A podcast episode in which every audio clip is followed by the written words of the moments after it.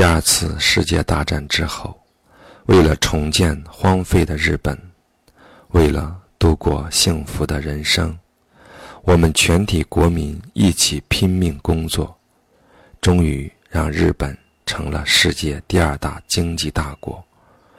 人们的愿望似乎已经实现了。然而，尽管物质上的富裕生活已经实现，但仍然有许多人感觉不满，心怀不安。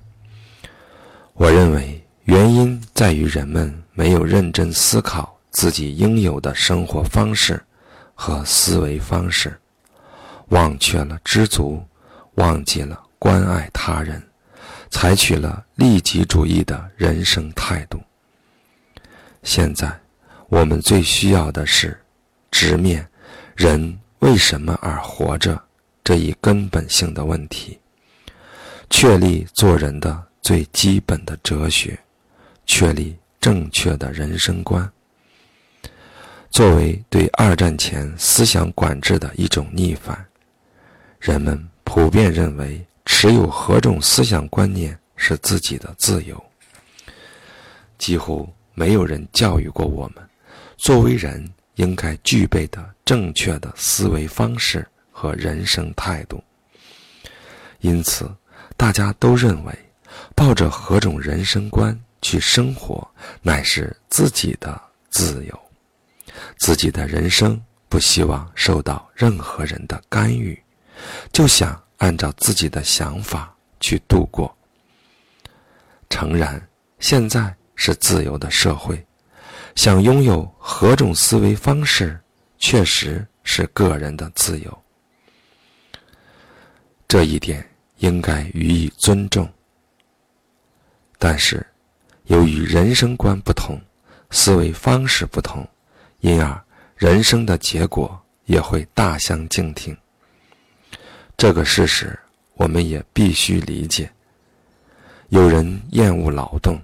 怕苦怕累，想过一个轻松潇洒的人生；有人怨天尤人，满腹牢骚；还有人胸怀远大的目标，以积极开朗的态度朝着这个目标努力奋斗，不屈不挠。这些人之间会产生巨大的差距。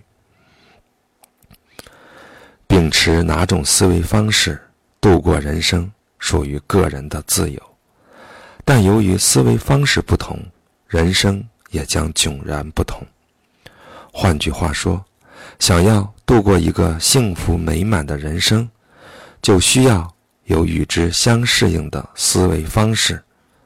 那么，这样的思维方式究竟是什么呢？我们必须知晓，包括青少年在内。人们都希望真挚地度过自己的人生。尽管我的思维方式只是来自于自己浅薄的经验，但如果能够对大家有所启示的话，那是很有意义的事。正当我这么想的时候，正好接到了 PHP 研究所副所长江口克彦先生的邀请，他建议说。当迎来新世纪之际，面对越发混沌的社会，你的思想应该作为哲学问世。在接受他强烈的劝说下，经过再三思考推敲、总结归纳，我写成了这本书。对于哲学，我不过是个门外汉，本书只是我作为经营者的个人见解。本书的初衷只是希望大家能够度过各自精彩的人生。在这个纷乱的时代，许多人都在努力摸索正确的人生道路。我衷心期待本书能够助他们一臂之力。本书的出版得到了 PHP 研究所的吉野龙雄先生。中泽直树先生，以及京瓷秘书室的大田家人先生、博古昌志先生的大力帮助，在此表示诚挚的感谢。